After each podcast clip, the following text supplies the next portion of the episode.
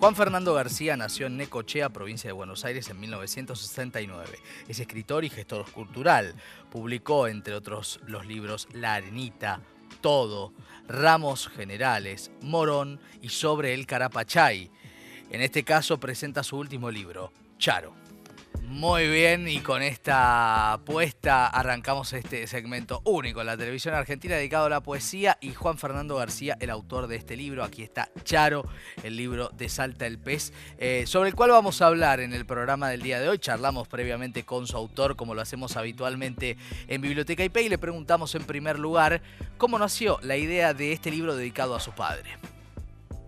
Algo que no, que, que no sabía que iba a ser era un libro, digamos. Empecé a escribir a partir de la muerte de, mi papá. De, en realidad de la enfermedad y luego la muerte, digamos, la, esa agonía que está casi cronológica en, en, el, en el libro, digamos, con fechado como, para, como si fuera un diario, eso que empieza antes y que uno sabe que, que va a suceder.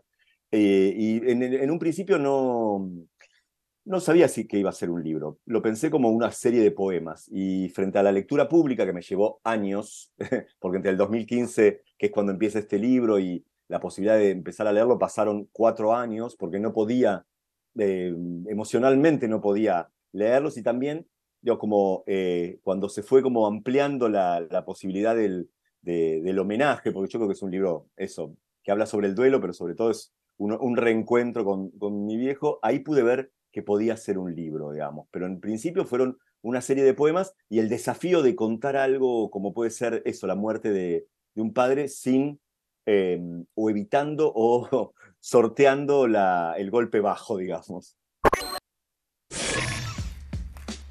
Bueno, hablamos también de la pregunta en torno a eh, si es un libro sobre la ternura. Esto nos dijo.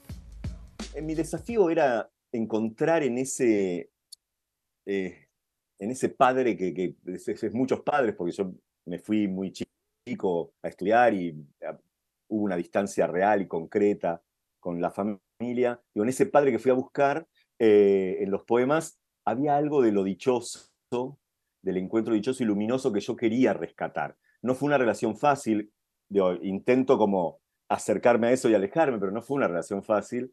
Y entonces el desafío era bueno, ¿qué, de esto para mí eh, habla de la ternura, habla de, lo, dichoso del, encuentro? Entonces ahí se cruzan como nuestras charlas y también algo que para mí está como, que creo que es el puntapié de este libro, solo que aparece tardíamente, no en mi idea inicial, que son los sueños. Un padre que aparece en sueños, digamos, algo que para mí era como material hermoso para escribir, porque todas las situaciones en las que él aparecía, a los meses de morir, eh, que empezó a aparecer, eh, todos eran momentos luminosos, digamos. Nunca había una, ni una pelea, ni una situación en la... Por más que en el sueño uno en algún momento toma conciencia y dice, che, pero si está muerto. Entonces me parece que ahí fue como...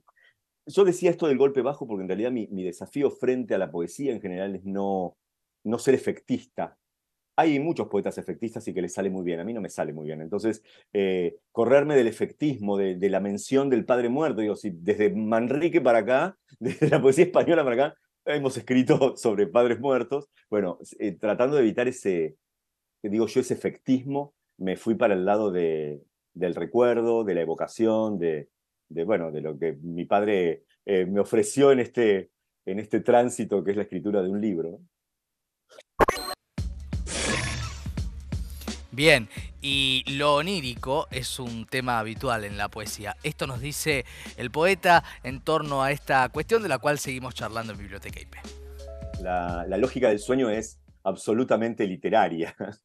Eh, y uno puede, para todo, digo literaria porque puede ser para la narrativa, para, para la poesía. Eh, para mí era como la, aparición del sueño, yo no me acuerdo de los sueños, la aparición de él era como una especie de paréntesis en el medio de un caos de sentidos que yo no, no podía reproducir, pero sí esas escenitas que son casi, podría decir, literalmente lo que aparece en los poemas. Em, entonces, yo creo que la, materia del sueño eh, es, es, riquísima para, para trabajarla. En, poesía, por lo menos, es un, para mí ha sido como una especie de hilo de Ariadna para buscar otros sentidos, pero también eh, siendo consciente que dejo claro que es un sueño, no lo separo, no lo recorto, no hago el sueño como si fuera eh, una realidad paralela, sino que tengo que además, eh, para mí era como evocarlo como eso, esto que estoy diciendo lo estoy soñando y me dispara otros, otros sentidos, ¿no? Y ahora la lectura, ¿eh? el momento más que especial que tiene esta sección. Juan Fernando García nos lee el poema que justamente habla de ese sobrenombre que tiene su padre, Charo. Charo te llamaban, ese sobrenombre te acompañó siempre.